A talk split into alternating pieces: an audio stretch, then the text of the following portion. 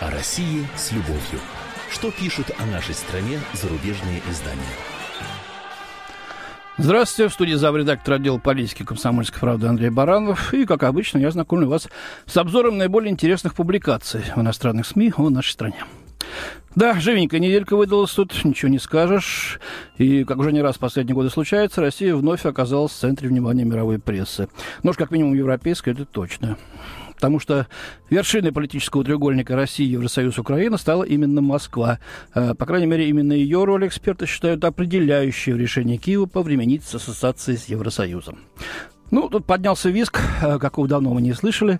Э, Причем, судя по всему, на Западе оказались в таком нокдауне от Димаша президента Януковича, естественно, от позиции занятой России, что тамошние СМИ отбросили все свои старенькие такие стертые маски с нарисованными на них вымученными демократическими улыбками и принялись долбить по нам из всех стволов своей геополитической артиллерии. Э, вот, например, обозреватель Washington Post Эн Эпплбаум пишет. На этой неделе украинцы узнали, что их страна действительно расположена на линии разлома между цивилизацией, институцией и верховенством закона, характерный образец которой Евросоюз, и цивилизацией произвола власти, которую олицетворяет российский президент Путин.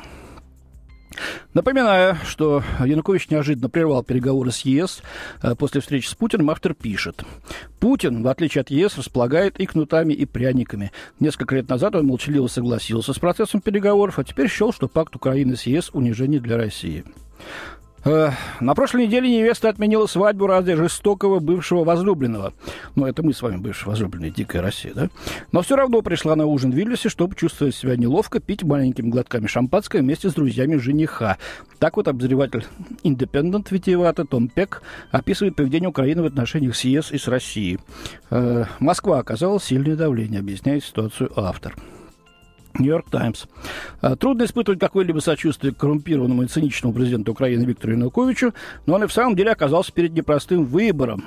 Подписать соглашение об ассоциации э, о свободной торговле с ЕС означало бы подвергнуться суровому экономическому наказанию со стороны России, в то время как Европа может предложить преимущество лишь в среднесрочной или в долгосрочной перспективе. Э, Кремль представляет себе альтернативы Евросоюзу, но это не так. ЕС – это добровольное партнерство, основанное на общих демократических ценностях и экономических правилах. Ну, грекам это скажите, например. А Евразийский союз, создаваемый Путиным, стал бы принудительным сообществом, считает газета. Вот смотрите как. Вот цивилизационный разлом. Они там на Сияющем холме, и мы где-то тут во враге. Э, ЕС должен однозначно дать понять, что его двери по-прежнему открыты для Украины. Соглашение об ассоциации полностью готово к подписанию в любой момент, когда Янукович или его преемник, или его преемник найдет в себе смелость бросить вызов России. А до той поры Европа должна изыскивать способы ослабления экономических страданий Украины, рекомендует Нью-Йорк Таймс. Это покажет, что она не играет по правилам Москвы. Э, заместитель председателя Комитета сотрудничества ЕС с Россией в Европарламенте Вернер Шульц заявил в интервью австрийской Der Standard, что считает лучшим вариантом для Украины проведение референдума по евроинтеграции. Мы не можем, как Россия, оперировать давлением и шантажом, мы можем использовать только мягкую силу. А трехсторонние переговоры между ЕС, Украиной и Россией Шульц считает бессмысленными. Москве уже предлагали принять участие в Восточном партнерстве, но она отказалась и потребовала для себя особого статуса. Да, сейчас ей этот статус, чтобы она определяла судьбу своих соседей, будет неудачным решением. Вот так, да? Э, стало быть, нам уже и собственными соседями поговорить по душам не разрешают. Э, их судьбу собираются определять где-то в другом месте. В Брюсселе там где-то, или, может, еще подальше. Э, да нет, так не пойдет. Это, иначе уже не политика. И я ни на секунду не усомнюсь, что опытные журналисты и солидные издания, которые я сейчас процитировал, прекрасно разбираются в тонкостях всяких там политперипетий. Видать, просто так сильно раздражены, что заистерили не по-детски. Ну, а мы, мы ничего, выдержим. Да? Я думаю, нам не впервые слышат про то, что мы здесь все не такие, не современные, дикие, зловредные, коварные, свирепые, ну, какие еще не знаю, да? В общем, не европейцы. А насчет шантажа и давления, так это их политики приезжают в Киев, сидят там на заседаниях Рады, дают указания депутатам, или даже выступают вот на Майдане, как э, госпожа спикер литовского парламента, и чуть ли не готовы лезть на баррикады, которые сами, кстати, пытаются сейчас соорудить по линии украинско-российской границы. В общем, повторюсь, чистая истерика. Будем следить за развитием событий. Другая тема, что привлекла в эти дни внимания наших западных коллег, это возбуждение уголовного дела против экс-министра обороны Анатолия Сердюкова по статье «Халатность» э, за отданный приказ о строительстве силами военнослужащих дороги э, к его частной загородной резиденции на юге России. Э, тут пока единства мнения нет на Западе. Одни считают, что э, это попытка власти спасти лицо, другие усматривают данный факт свидетельства раскола в путинском кругу. Как отмечает американская The Wall Street Journal, масштабы обвинений против Сердюкова оказались гораздо меньшими, чем называли следователи год назад, когда он был уволен с поста министра. А при этом оставался на свободе и даже получил работу в государственной компании. Некоторые приветствовали новости как знак того, что правительство выполняет свои обещания по борьбе с коррупцией на высоком уровне. Критики назвали обвинение попыткой российских следователей спасти лицо на фоне растущих общественных спекуляций на тему того, что расследование застопорилось, пишет журналист газеты Аллен Кулисон. Э, Нью-Йорк Таймс Эндрю Крамер пишет, что обвинение при всей своей кажущейся мягкости все же указывает на некий подспудный раскол в обычно тесном путинском кругу. Ну, подробности он не приводит в обоснование своей позиции. В общем, видно, что пока с оценкой не определились, ждут развития или, или указаний своих редакторов. Э, будем поглядеть, что называется, в какую сторону в итоге будут дрейфовать оценки этого мутного и уже надоевшего, прямо скажем, дела э, в дальнейшем.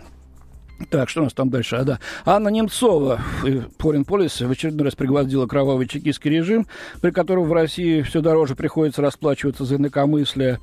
18 ноября 53-летний Сергей Кривов, это один из фигурантов болотного дела, упал в обморок внутри стеклянной клетки, стеклянной клетки во время заседания в Никулинском суде Москвы произошел на 63-й день голодовки, который он объявил, протестуя против ареста. Поразительно, заседание продолжалось, говорит в статье. И журналистка сетует, что эта общественная активность в России угасает, потому что рта раскрыть никому не дают. Но другое мнение. Мартина Повель из Децайт э, немецкой взяла интервью у, ведущих, у ведущего политических программ на оппозиционном телеканале «Дождь» и бывшего главного редактора российской версии журнала «Ньюсвик» Михаила Фишмана. Россия, отвечает Фишман на вопрос издания о трудностях, с которыми приходится сталкиваться журналистам, это, конечно, не Китай, и никакой официальной цензуры здесь нет.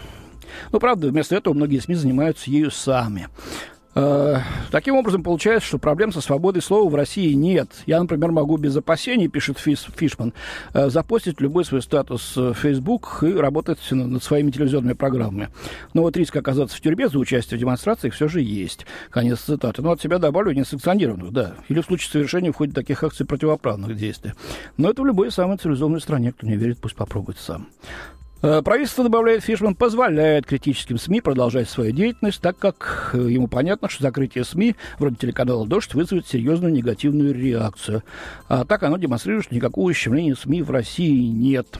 Вот. Ну и получается, что можно только выпустить пар. Этот пассаж мне непонятен. Задача журналиста как раз и состоит в том, чтобы поддать пару, в том числе и свисток, который бы услышали как минимум все желающие, и сделали бы вывод, что даже э, решились бы на какие-то действия. Ну и в завершение серьезная опасная проблема. Рост, рост числа больных СПИДом у нас. Э, Бен Джуд из британских Financial Times об этом пишет. Правда, опять винит Путина, что не тем он занимается. Ловит агентов из НКО. Э, вот э, законы против там пропаганды гомосексуализма принимает, а вот наркомании и СПИД растут. А, автор заключает, что России нужен сильный лидер, способный разрушать порочный круг коррупции, героина и ВИЧ. Вот так слабовато Путин оказался. Нужен кто-то другой, с еще более железной рукой. Ну, а героин к нам хлынул последние 10 лет из Афганистана, где его производство с легкой руки США и их союзников выросло в 5 раз. Но об этом Джуда не сообщает, несподручно, видать.